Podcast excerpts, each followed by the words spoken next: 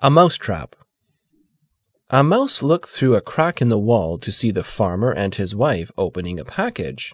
What food might it contain?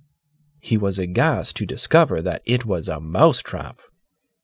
Retreating to the farmyard, the mouse proclaimed the warning, There is a mouse trap in the house! There is a mouse trap in the house! The chicken clucked and scratched, raised her head, and said, Mr. Mouse, I can tell you this is a grave concern to you, but it is of no consequence to me. I cannot be bothered by it. The mouse turned to the pig and told him, There is a mouse trap in the house. I am so very sorry, Mr. Mouse, sympathized the pig, but there is nothing I can do about it but pray.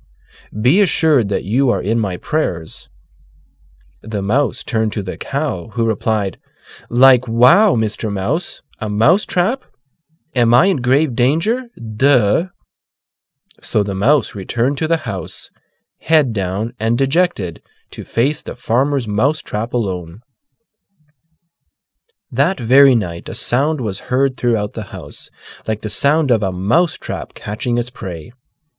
The farmer's wife rushed to see what was caught.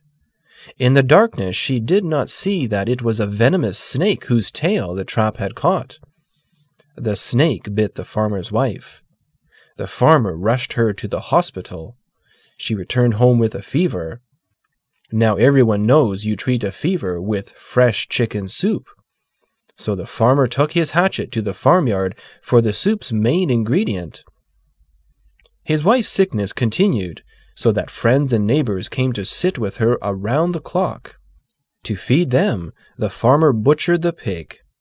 The farmer's wife did not get well. In fact, she died.